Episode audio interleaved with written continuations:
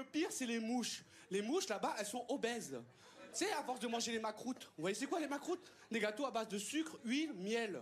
Hum, le goût du diabète. Tu vois, la mouche, elle avait un gros boule de renois, comme ça. Elle m'a chippé avant d'entrer. Elle a battu des ailes et elle a fait une crise d'asthme. Protéines, lipides, glucides et fibres. Tout le monde a déjà entendu ces termes, mais concrètement, est-ce que vous savez réellement ce que c'est et à quoi ça sert dans votre organisme? Avant de parler de régime, il est indispensable d'en savoir plus sur les macronutriments. Aujourd'hui, nous allons parler des glucides et des fibres. Détruire des préjugés en vulgarisant un sujet complexe.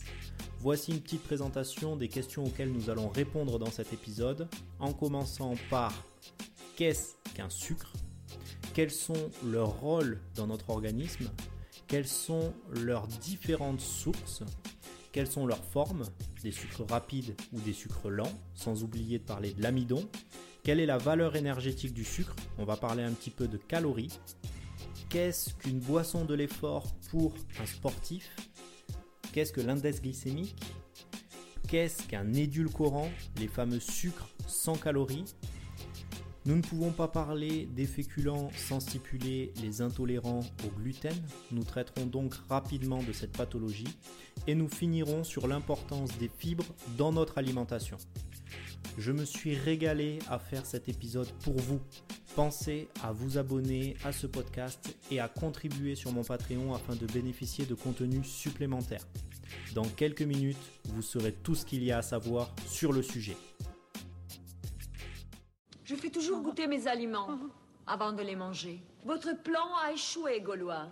C'est mon goûteur qui a été empoisonné par le gâteau que vous m'avez envoyé. On n'a jamais envoyé de gâteau. Quel gâteau?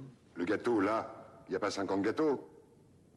Pour les souliers, on ne dit pas, mais... Silence Vous avez essayé de me tuer. Vous le paierez de votre vie. Mais c'est faux par tout à Non, nous sommes innocents. Quel culot. Enfin, attendez, c'est ridicule. On est sur le chantier du matin au soir à travailler, à avaler de la poussière. Des lentilles. Oui, non, ça c'est... Si, lentilles. Oui, non, mais d'accord, c'est pas, pas vraiment... de- Salut à tous et bienvenue sur ce nouvel épisode sur le thème des glucides et des fibres. Pour être franc avec vous, même en tant que professionnel de la nutrition, j'ai dû approfondir mes recherches et continuer à apprendre pour vous. Et oui, plus on se spécialise, plus on se rend compte de sa propre ignorance. Je vais donc vulgariser le sujet au mieux afin que tout le monde puisse comprendre. Et on démarre de suite avec la question ultime, qu'est-ce qu'un sucre? Appelé aussi glucide ou bien hydrate de carbone. Alors, un sucre dans sa forme la plus petite est nommé ose, O-S-E. Il faut retenir ce terme, ose. Un ose comporte ce qu'on appelle un groupement carbonyle, ce qui correspond à un atome de carbone plus un atome d'hydrogène plus un atome d'oxygène, CHO. Un sucre est donc un enchaînement d'atomes de carbone comprenant une fonction carbonyle. Si cette fonction carbonyle est en bout de chaîne, comme pour le glucose, on parle d'une structure en aldose, il s'agit donc d'un sucre réducteur. Par contre, si cette fonction carbonyle est située en milieu de chaîne, comme le fructose, on parle d'une structure en cétose, c'est donc un sucre non réducteur. Ne quittez pas, j'arrête de suite de parler de biochimie. L'objectif est juste de poser les bases pour que vous puissiez comprendre la suite. Quand il y a un ensemble d'oses, donc de bases de sucre, qui sont liées les uns aux autres, on parle d'un ocide. Je vais vous donner directement quelques exemples qui parleront à tout le monde. Le fameux saccharose, le sucre de table, c'est en fin de compte du glucose et du fructose. Le lactose, le sucre du lait, c'est du galactose et du glucose. Et tous les autres dérivés d'hydrolyse de l'amidon, comme le maltose et l'isomaltose, ce sont des enchaînements de glucose plus glucose. L'hydrolyse correspond à la coupure des polyocides, donc de l'ensemble d'ocides, par l'intermédiaire de l'eau et de certains enzymes, permettant de dégager de l'énergie. Les glucides ont quatre rôles principaux dans notre organisme. Le premier est un rôle de fourniture d'énergie. Les glucides permettent de produire de l'énergie par leur catabolisme, c'est-à-dire lorsque la molécule est dégradée dans notre corps par l'intermédiaire de l'hydrolyse, il y a production d'énergie utilisable par nos cellules. Le deuxième rôle est un rôle de réserve énergétique. Le glucose peut être stocké dans notre organisme sous forme de glycogène dans les cellules hépatiques, donc les cellules de notre foie, et les myocytes, qui sont nos cellules musculaires, dans le but d'être catabolisées plus tard. Le troisième rôle est un rôle structural. Les glucides interviennent dans la composition des membranes plasmiques, dans notre groupe sanguin et dans la reconnaissance cellulaire. Groupe A, B, O, AB, positif, négatif, les sucres interviennent dans cette partie-là sous forme de glycoprotéines. Une glycoprotéine est une liaison entre un glucide, un sucre et une protéine, comme son nom l'indique. Le quatrième rôle est un rôle de formation des acides nucléiques. Les glucides interviennent dans la formation d'adénine, de thymine, de guanine et de cytosine qui forment notre information génétique, qui font ce que nous sommes génétiquement. On les retrouve dans les ARN avec le ribose, qui est un sucre, et dans l'ADN avec le désoxyribose, où ils s'associent avec des acides aminés par un phénomène nommé la glycation, c'est-à-dire la liaison entre un acide aminé et un sucre. Nous les retrouvons aussi dans la composition de certains coenzymes et dans la formation de certaines vitamines. Je vais donc détruire une idée reçue, le sucre ne fait pas grossir. Ce n'est qu'un macronutriment qui permet d'apporter de l'énergie à nos cellules.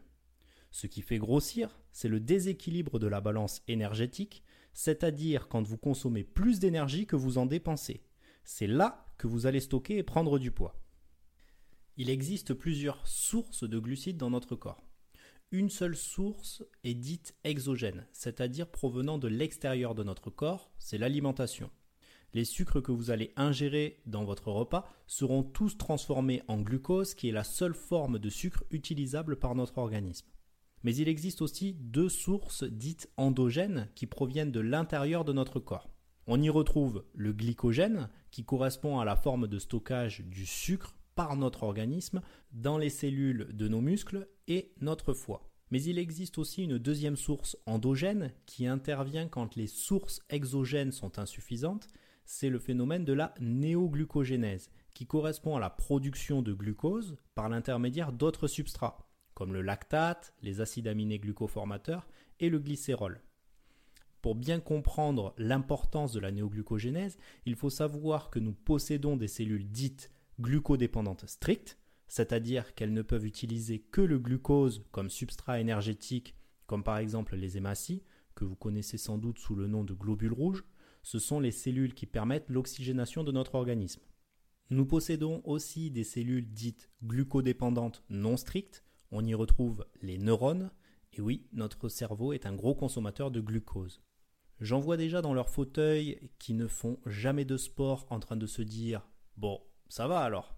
Eh bien non, ce n'est pas une raison. L'immobilité, c'est la mort. Enfin bref, si les sources de glucose sont insuffisantes, les neurones peuvent utiliser d'autres substrats énergétiques. Je tiens donc à rassurer les spécialistes de la diète cétogène, vous n'allez pas devenir totalement débile. Parlons maintenant des sucres simples, dits rapides, et des sucres complexes, plus connus sous le terme de sucre lent.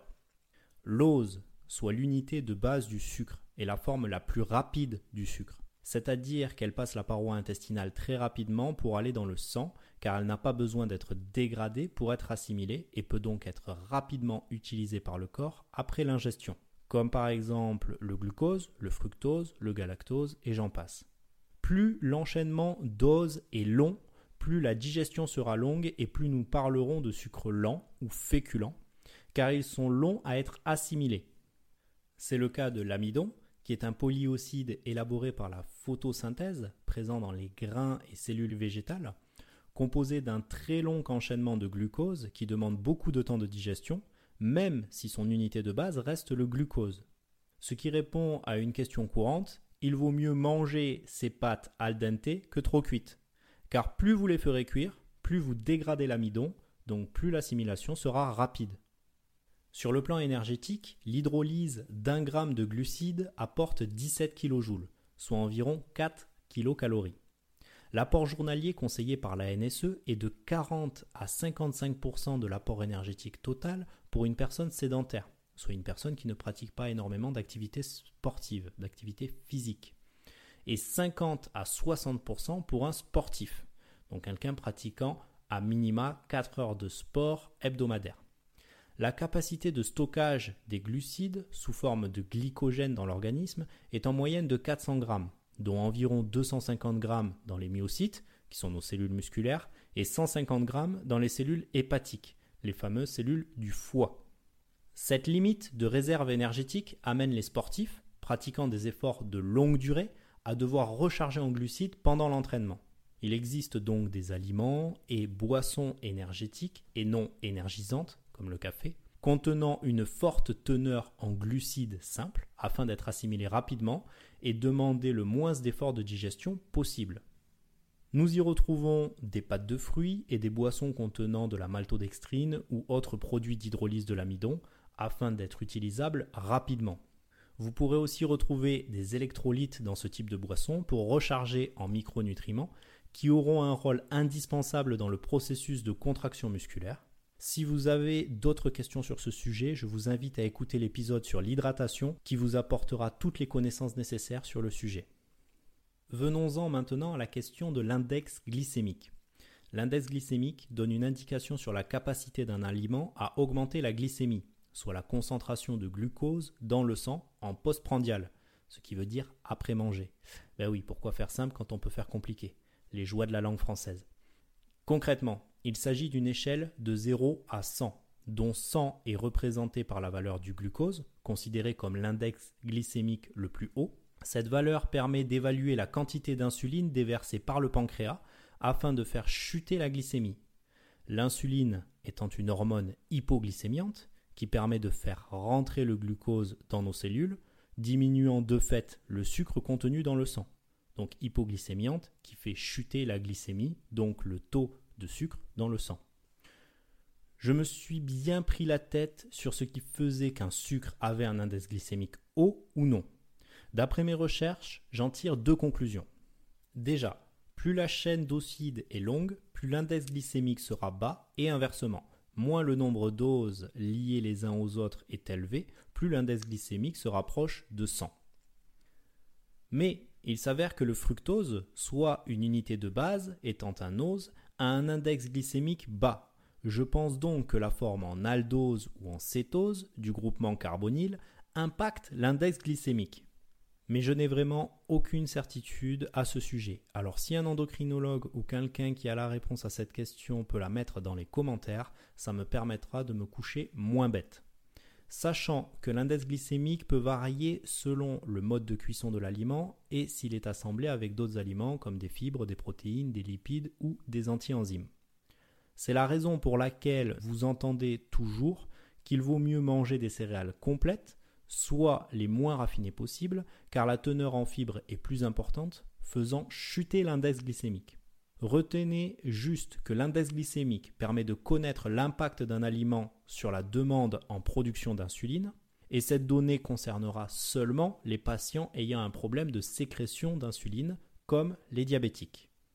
Ce qui nous amène à la question des édulcorants, ces fameux sucres sans index glycémique. Un édulcorant a pour but de donner un goût sucré sans avoir l'apport énergétique du sucre. Quand vous voyez un grand E suivi d'un nombre sur l'étiquette nutritionnelle de l'emballage d'un aliment. Il s'agit d'un édulcorant. Il y a deux formes d'édulcorants qui existent sur le marché. Déjà, les polyols, ou édulcorants dits de charge ou de masse, qui sont hypocaloriques. Ils correspondent à une hydrogénation industrielle du sucre, soit l'ajout d'hydrogène dans un sucre, permettant la réduction de la fonction carbonyle une fonction hydroxyle, avec une fonction alcool sur chaque carbone. En gros, ça permet de maintenir le pouvoir sucrant, donc le goût du sucre, en étant moins calorique et sans être cariogène. L'exemple du glucose, qui est transformé par hydrogénation industrielle en sorbitol. Le deuxième type d'édulcorants sur le marché sont les édulcorants intenses. Vous avez déjà entendu parler de l'aspartame, du cyclamate, euh, du glycoside de stéviol, je crois que c'est le nom de stevia, et du sucralose, pour les plus connus. Ils sont obtenus par synthèse ou à partir de végétaux. Leur pouvoir sucrant est 30 à 600 fois supérieur à celui du sucre. Contrairement aux polyols, ils n'ont aucune valeur énergétique, mais il ne faut pas dépasser la dose de 40 mg par kilo de poids de corps par jour. Alors je pense qu'il y en a beaucoup qui se disent que c'est un remède miracle, avoir le goût du sucre sans les calories, donc sans prise de poids possible, sauf que ce n'est pas la seule constante à prendre en compte. Le goût est un signal sensoriel qui est envoyé à votre cerveau, ce qui va en partie déclencher des sécrétions digestives. Ce pouvoir sucrant est supérieur à celui du sucre, ce qui fausse votre ressenti et amène à une envie de sucre de plus en plus importante. Les études récentes ont démontré que les individus qui consommaient des édulcorants avaient tendance à manger plus en quantité et avaient encore plus envie de sucrer. Retenez donc que c'est une bonne alternative pour les personnes atteintes de pathologies comme le diabète, qui doivent faire attention à leur glycémie, mais ce n'est en aucun cas un substitut du sucre intéressant pour les bien portants qui souhaitent simplement perdre du poids. Bon, il y a une autre question, un autre sujet que je souhaite traiter avec vous, c'est l'intolérance au gluten, la maladie du siècle, bien que le Covid fasse disparaître le nom de toutes les autres pathologies de cette planète. Alors avant tout, qu'est-ce que le gluten? Il s'agit d'une protéine constituée d'un mélange de prolamine, plus connue sous le nom de gliadine, et de gluténine. Cette protéine est hautement toxique chez les personnes véritablement intolérantes au gluten, et j'insiste sur véritablement, parce qu'aujourd'hui ça devient une mode de se dire intolérant au gluten. Les intolérants au gluten sont dits malades cœliaques et sont diagnostiqués par une prise de sang ou un examen intestinal. Il s'agit d'une pathologie prédisposée génétiquement entraînant une destruction de l'intestin par le système immunitaire. Les symptômes sont divers, on peut y retrouver des troubles du transit, une fatigue chronique, des ballonnements, des maux de tête, des nausées, un amaigrissement, de la dénutrition, de l'eczéma, etc. Et les crises se déclenchent à la moindre trace de gluten dans un aliment. À aujourd'hui, les véritables intolérants au gluten ne représentent que 3% de la population française. Cette maladie provoque une perméabilité intestinale laissant passer d'autres molécules alimentaires pouvant à long terme déclencher des cancers ou des maladies auto-immunes comme le diabète de type 1, qui est la destruction des cellules pancréatiques, la sclérose en plaques, qui est la destruction des gaines de myéline autour des nerfs, la polyarthrite rhumatoïde, qui est donc la destruction des articulations, euh, la thyroïdite de Hashimoto, qui est la destruction des cellules thyroïdiennes, et ainsi de suite.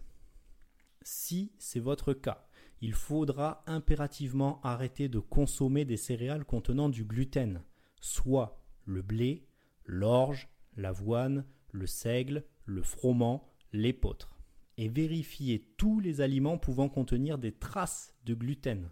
Donc ça, faites attention au dos des sachets sur les étiquettes alimentaires. Vous devez vérifier qu'il n'y a pas écrit traces de gluten possible. Il faudra aussi faire attention à ne pas utiliser des ustensiles de cuisine pouvant retenir des molécules de gluten, comme le bois, attention à la fameuse cuillère en bois, si vous vivez avec des consommateurs qui ne sont pas atteints de cette pathologie. Il faudra aussi faire attention aux détails, comme de ne pas passer la baguette de pain au-dessus du saladier familial lors des repas, s'il s'agit de pain sans gluten, bien sûr. Heureusement, l'évolution de l'industrie agroalimentaire vous permet de trouver de nombreux aliments sans gluten, même si je le conçois, c'est très compliqué pour la vie sociale, comme par exemple pour aller manger au restaurant entre amis, euh, vous devez très souvent apporter votre propre tupperware. Je vais finir cet épisode sur les fibres, un indispensable de notre alimentation. Vous êtes harcelé de publicité à aujourd'hui, manger 5 fruits et légumes par jour et autres. D'ailleurs, petite pique aux Américains, la pomme de terre n'est pas un légume. Les fibres sont majoritairement contenues dans les fruits, les légumes et les crudités. Les fibres sont des polymères de sucre qui constituent la paroi des cellules végétales. Elles ne sont pas hydrolysables, donc elles ne peuvent pas être coupées par l'eau, et de fait ne peuvent pas fournir d'énergie utilisable par notre organisme. Il existe deux formes de fibres. La première sont les fibres solubles, comme les pectines, qui contribuent à réduire le taux de cholestérol et la glycémie. Le deuxième type de fibres sont les fibres insolubles, comme la cellulose, les hémicelluloses et la lignine qui améliorent le transit intestinal. Les fibres ont de nombreux rôles qui en font un aliment indispensable. Je vais vous en citer quelques-uns, je risque d'en oublier. Premièrement, elles augmentent le volume du bol alimentaire et accélèrent la satiété. Ça veut dire qu'elles aident à remplir l'estomac, alors qu'elles n'apportent pas de valeur énergétique. Elles changent la consistance des selles et limitent les risques de constipation. Elles stimulent la contraction de l'intestin, aidant de fait le transit.